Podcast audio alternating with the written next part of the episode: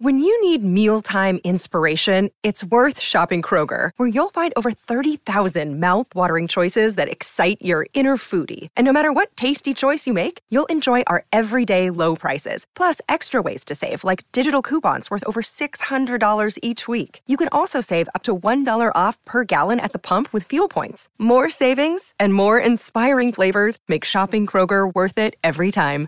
Kroger, fresh for everyone. Fuel restrictions apply. Peut-on soigner sa peur des araignées? Merci d'avoir posé la question. Rien que l'évocation de leurs huit pattes velues vous donne peut-être des frissons dans le dos. Si la vue d'une araignée vous fait sursauter, crier, voire même pleurer, pas de doute, vous souffrez sûrement d'arachnophobie.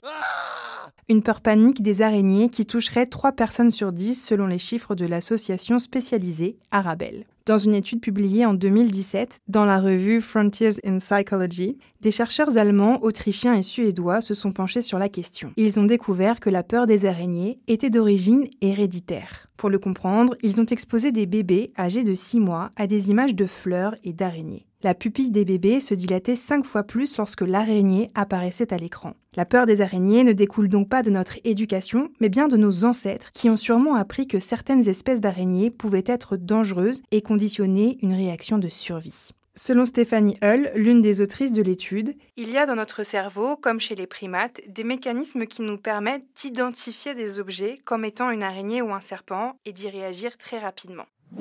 Mais si la peur des araignées est si profondément ancrée en nous, comment faire pour s'en débarrasser alors? Si la phobie des araignées est innée, il est quand même possible de se désensibiliser. En vieillissant, une partie de la population va apprendre naturellement à dompter ses réactions face à ces petites bestioles.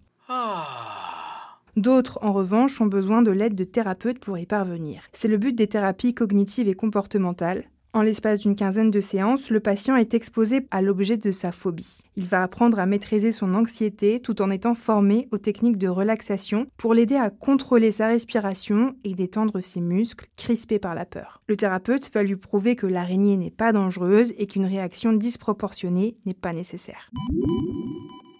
Est-ce qu'il existe d'autres méthodes? Oui, la technologie offre une nouvelle manière d'apprivoiser sa peur. Avec un casque de réalité virtuelle, par exemple, le patient va apprendre à moduler ses réactions lorsqu'il s'approche de la petite bête.